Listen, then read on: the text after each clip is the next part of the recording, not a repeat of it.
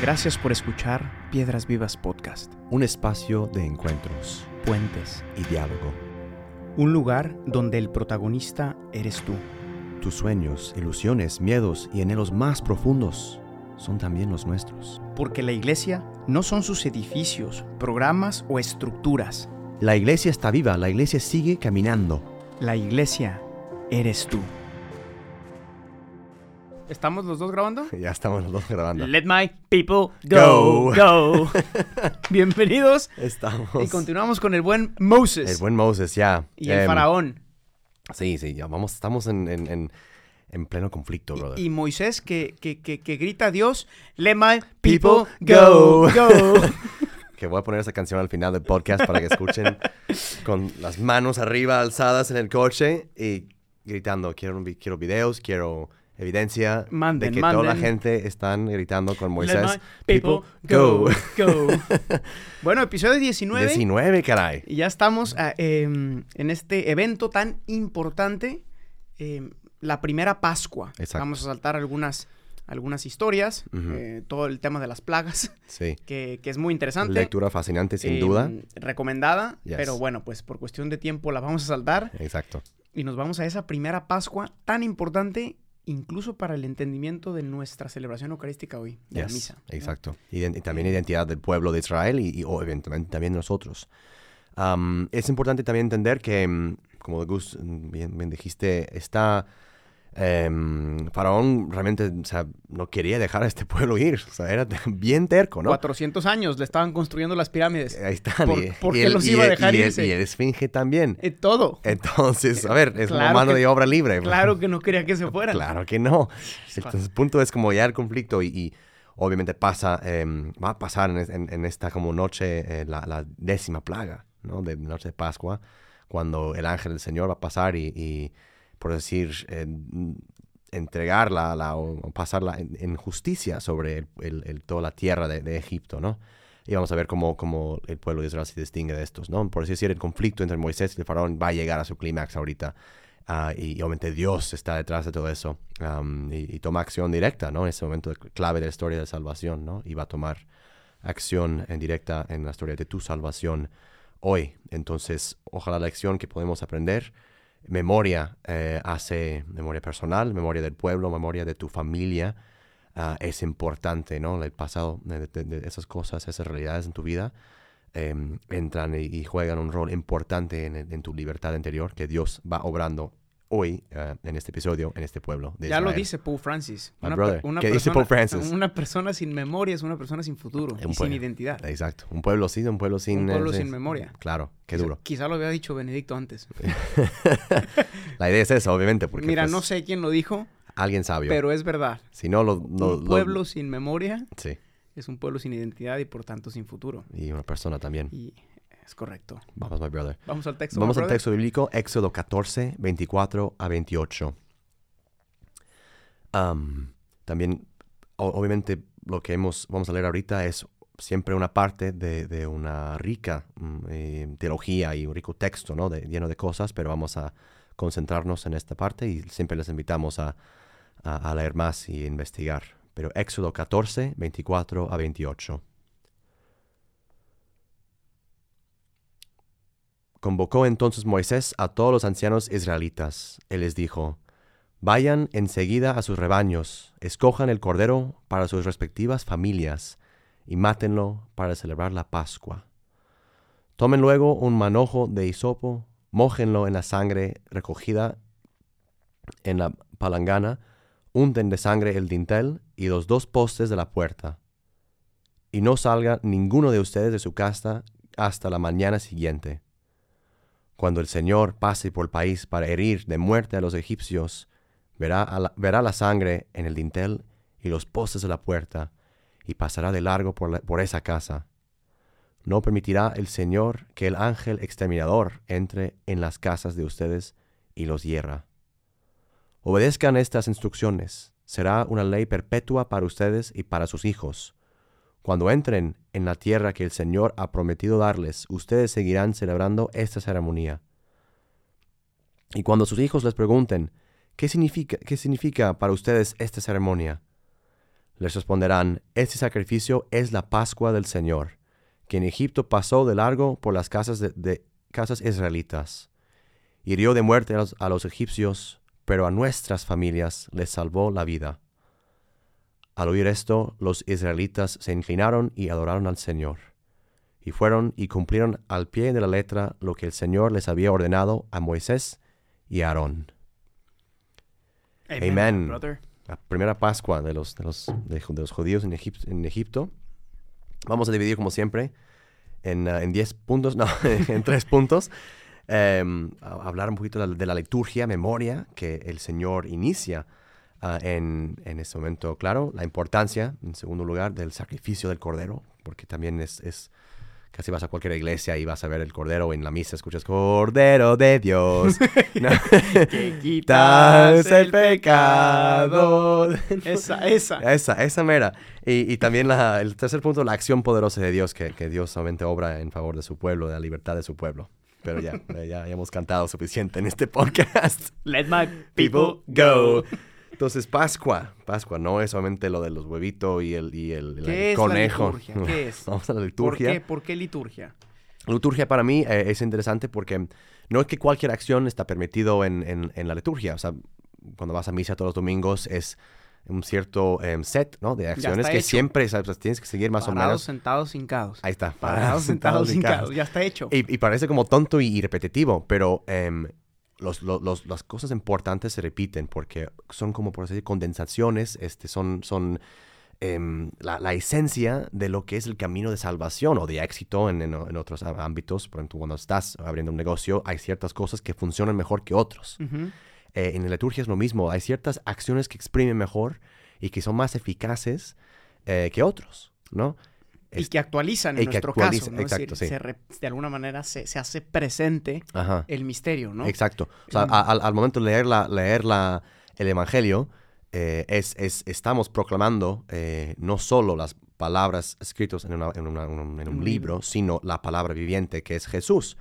Uh, y no se puede hacer esto eh, de otra manera o de, de no sé, eh, que todos dibujaran una ovejita en, en, la misa. O sea, hay ciertas acciones que son más valiosas e importantes que eso. Anyways, lo, lo, lo que quisiéramos decir aquí con esta liturgia que instituye ahorita el Señor eh, con el pueblo de Israel, porque obviamente Él dice, eh, hagan esto ustedes, pero también digan a sus hijos, ¿eh? no, no vaya a ser que es una vez. Sí, no, de hecho es bonito porque en las celebraciones de la Pascua, todavía hoy de la, de la, Pascua judía, es muy bonito, yes. porque la cena comienza con el hijo más pequeño Preguntando, que le, le, pregunta al más, al más anciano, uh -huh. ¿qué pasó ese día? Exacto. Y el más anciano cuenta la historia. Él cuenta la historia de, ¿no? de, Éxodo, ¿no? La historia de Éxodo que, que, que para ellos es, eh, es, un, es, un, recuerdo de la liberación. Exacto. ¿no? Eh, y bueno, y que para nosotros es, es, es una actualización de la liberación en, en, Jesús, ¿no? Pero es bonito ver eso, eh, sí. esa experiencia de, de recordar. Y de, familia. Y, y, identidad.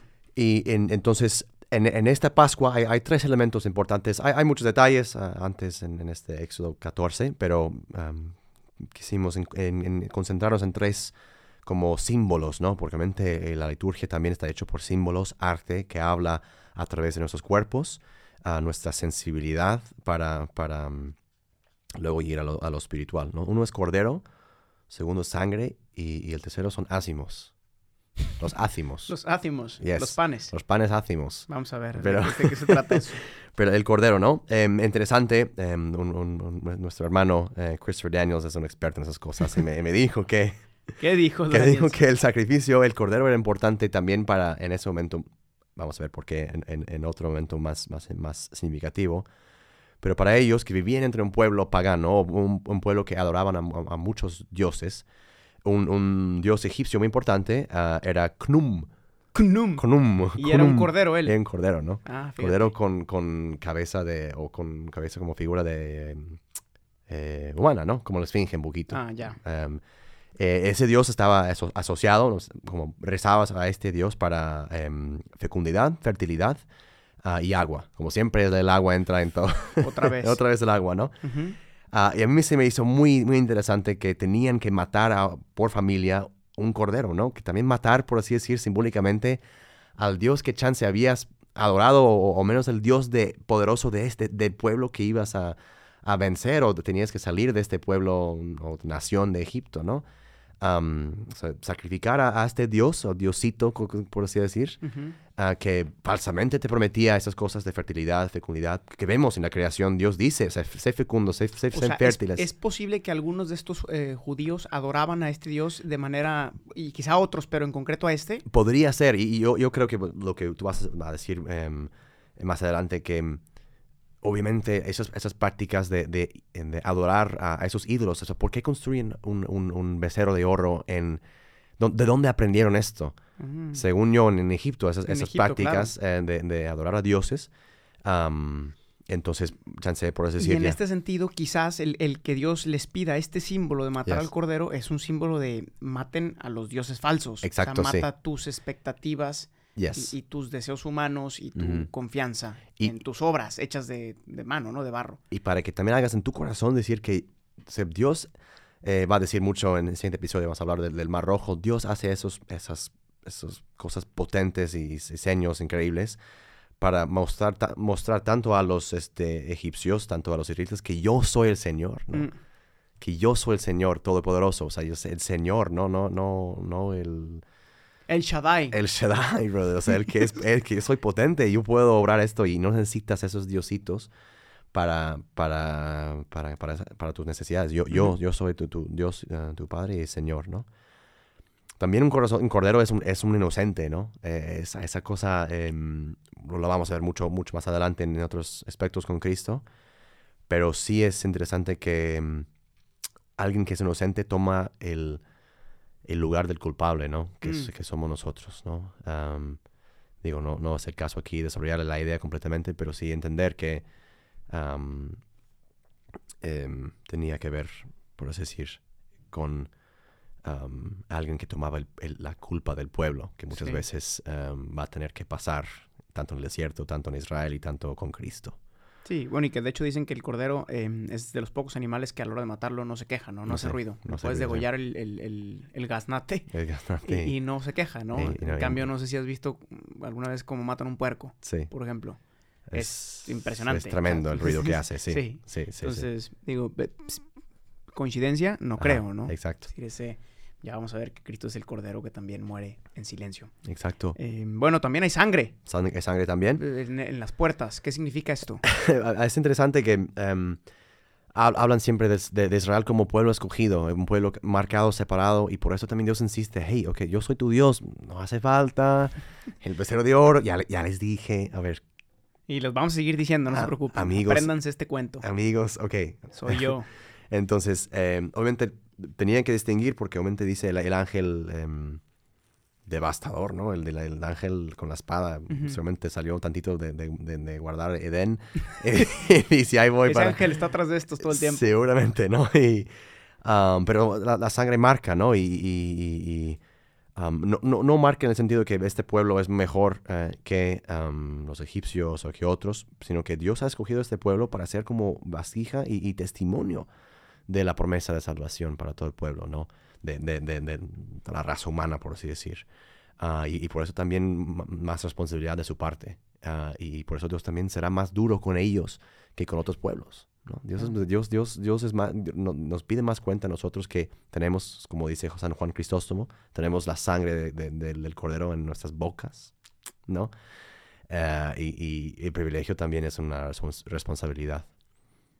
Am, ¿Y los ácimos los, qué? los ácimos, vamos, los panácimos. Esta historia sí me gustó y yo no la manejaba. Así que cuéntame, cuéntame de dónde viene eh, esto de, del el panásimo. pa- parte de la, de la cosa, Dios decía, a ver, mañana ya van a salir, entonces necesitan ah, eh, pues preparar un poquito de pan para el viaje, pues, para, Ujú. para que estén listos, tu, tu sandwichito Sí. para el siguiente día, ¿sabes? Tu tu pues. sándwich, pues, con ¿no? la servilleta que se te pega. Pasas todo el recreo quitándola. Sí. Pero bueno, O lo comías, ni modo, o pues. te lo comes con tu servilleta. Es si lo que hay, exacto. Pero ¿de El- dónde el, viene? punto, el punto es, em, los israelitas no, no comían este, em, el, el momento, no, no, no metían en este momento em, levadura en su pan porque pues no tenías tiempo para, para, para dejarlo em, crecer, porque ya es hora de salir, ya, it's time to go. Yeah. Let my people go, my brother. Lo que sea. It's time to move, my Sí. brother. Quindi, hacimos, es, es, es, esos panásimos, el rito eh, era, eh, tenías que barrer cada rincón de tu casa y sacar todas las migajas por- viejas, todo, todo, cada migaja que había habían caído de la que habían- mesa. de- del ácimo viejo, por así decir. Y ahora ya la estaba listo. En cuanto hayas barrido y, y limpiado tu casa, ella estaba listo para cocinar ya el pan nuevo y, y salir de Egipto. Pero usaban las migajas que juntaban de barrer No, para no. hacer el nuevo pan. No, no, no, eso se acaba ya a, la- a la basura. Ah, eso se tiraba. Sí, ok. por así decir, eh, daba, daba lugar, em, como decíamos, eh, con la zarza ardiente, ¿no? Es, este Dios que, que quema lo, lo, eh, lo- lo que hay de viejo y muerto en ti para que da vida en, a, las cosas nuevas, eh, la resurrección, ¿no? En, Claro. en ti, es el, el hombre nuevo, el cambio de corazón, de esclavo a hijo, em, que pues sí, nos vas a decir muy bien que tardó. y ese, entonces, es- esas tres cosas, cordero, sangre y ácimo, es importante. Háblanos un poquito de, de la, de la memoria, cómo, cómo la liturgia eh, es memoria.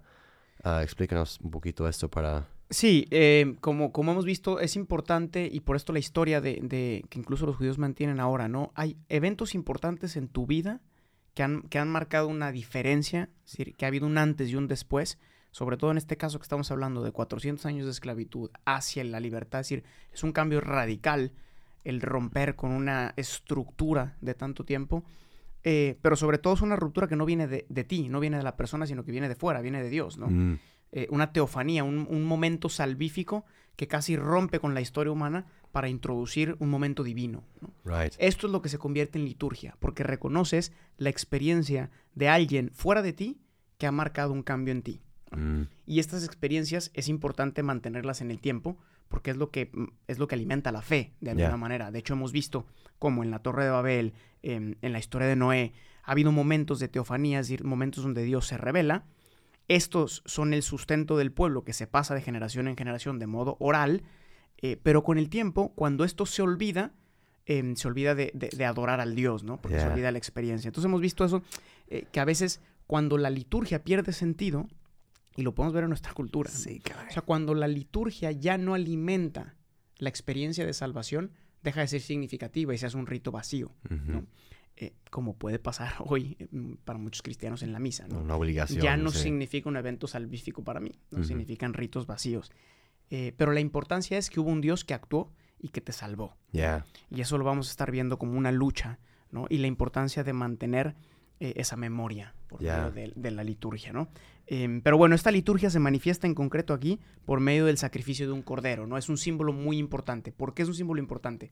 Em, em, es impresionante como este tema empieza a aparecer fuertemente en el pueblo de Israel, ¿no?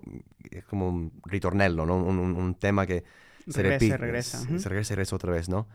Am, porque este momento donde Dios dice, tomen a un cordero y, y mátenla para la familia, am, es un reclamo, e indica dónde está eh, el sacrificio, como casi, este es, este es, el, este es el modo que yo quiero que ustedes sacrifiquen y por qué, ¿no? Am, Es algo que habíamos visto, por ejemplo, con Isaac, ¿no? exacto. O sea, se no, repite. Exacto, dices, ah, Abraham está en, en, en, en Moria y pues va, va, va, a matar a su hijo Isaac y Dios dice, no, espé- espérame, no, no, not Yo voy a- yo, yo voy, y, y- y encuentran una, una cabra, ¿no? Am, pero no, esta cabra es un sustituto de Isaac am, y también de, en- no, no, no había un cordero en, en, en, la, la montaña, ¿no? Ujú. Entonces también es un sustituto de un cordero que Dios dice, no, no, no, yo quiero que maten a, a un cordero, ¿no? Y todo Israel y, y yo creo que también tanto, tanto tú como yo estamos buscando, ¿no? Este cordero, ¿no? En, en nuestras vidas, ¿no? Alguien Em, que pague la cuenta. ah, que pague la cuenta, ¿no? Dices, o sea, eh, sí hemos gastado un poquito de más y, y aún, aún lavando los platos no, No no, nos nos alcanza. no nos alcanza. Ah, hasta que sí, como en el ejemplo, de Evangelio de Juan, eh, de Juan, Juan Bautista dice, he aquí el Cordero de Dios, ¿no? Que Cristo llegue a, a dar el cumplimiento, a si yo soy el Cordero, ¿no? Y yo voy, como, como Isaías dice, como Cordero manso y humilde, a, los, al matadero, ¿no?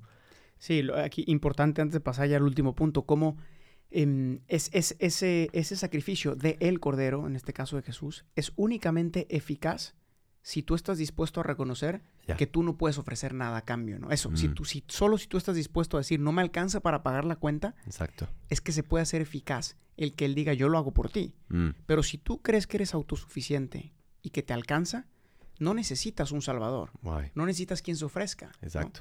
Entonces, so- la eficacia del sacrificio del cordero es únicamente posible cuando tú quieres aceptar ese sacrificio gratuito de alguien más, ¿no? Y qué difícil es. ¿no? Yes. Eh, Eh, y esto muestra el tercer punto, la acción poderosa de Dios. No, y es importante también ver, y vamos a ver la acción muy poderosa de Dios en el siguiente episodio con Gustavo de, de- del Mar Rojo, pero esta noche de la Pascua es también algo dra- dramático, porque no es que, bueno, algunos pierden su vida, ¿no? Los, hijos de, de- de Faraón, porque la dureza del corazón de Faraón llega a tal punto, dice, eh, yo no voy a dejar a este pueblo ir, ¿no?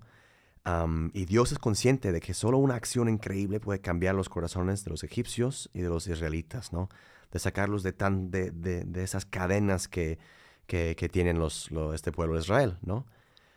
Y eso tendrá que quedar grabado en su corazón. Y parte de, de- la liturgia, y ahora como que tú que nos escuchas, de, tu familia, ¿no? Esos ritos que tienes en tu familia, será también, mientras vas experimentando a Dios y mientras vas como interactuando con Él, será pasar esta, esta, mm, esta memoria, ¿no? De la acción de Dios en tu vida, ah, pasarlo a, a las siguientes generaciones, ¿no? A mí me, a mí me sorprende, John, que, que- que esta acción poderosa de Dios llega hasta sus últimas consecuencias, incluso cuando podía parecer em, algo exagerado, ¿no? A- mí me ha sorprendido mucho el hecho de, de justo de la muerte de los primogénitos, ¿no? Que, o sea, que mata a cada primogénito de los egipcios.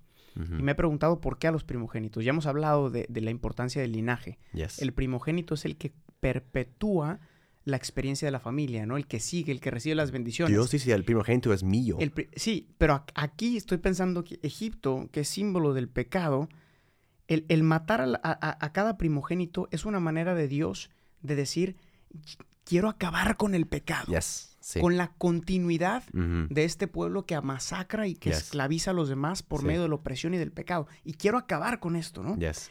Y, y- y en el fondo esto muestra, aunque a veces en el Antiguo Testamento nos cuesta entender esta acción de Dios que a veces destruye, mata, o al menos simbólicamente así lo vemos, y es que el, y esto es importante que lo entendamos, ¿no? Dios que es bueno no puede hacer que el mal prevalezca para siempre. Yes. No. He never y a forgets. veces tiene que actuar y tiene que actuar en razón del bien y no por el mal mismo, ¿no? O sea, Dios que es justo quiere que el bien prevalezca. Yes. Y este es un símbolo de esto, ¿no? Em, en fin, esto nos prepara para lo que viene, ¿no? Exacto, y, y no, y no es un Dios débil. Y, y con, esa, con esa fortaleza prepara a su pueblo espiritualmente allá antes de sacarlos de la tierra de esclavitud. Esta liturgia, esta memoria es una... y vamos, lo vamos a ver, no puedes sacar la gente de, su tierra sin también prepararlos por, interiormente, ¿no? De- con su espíritu, ¿no? Y esos símbolos claros que quiere que... Y con esos símbolos claros quiere que queden presa para siempre en su corazón. La alianza que empezó con Adán y Eva, que renovó con Noé a, a Abraham. Y ahora el pueblo tendrá que pasar por el agua para afianzar de nuevo esta alianza, ¿no? Como Noé, una prueba de amor y fidelidad, bautismo, e identidad. Un nuevo inicio para los que Dios ha escogido para llevar adelante la promesa de su salvación en tu vida. Yes, my So that's what we got today. Yes, my brother. Muy bien.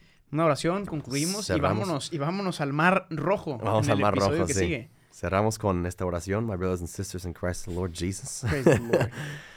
Cordero de Dios, Cristo, te agradezco por tu intervención hoy en mi vida, por tomar mi lugar, pagar el precio de mi pecado que yo no era capaz de pagar.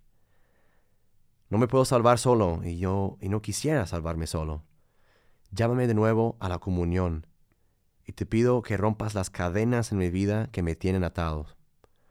Ayúdame a sacar todo lo que es viejo y muerto en mi corazón y dejar espacio para todas cosas nuevas que quieres hacer nacer en mi corazón porque solo tú haces nuevas todas las cosas.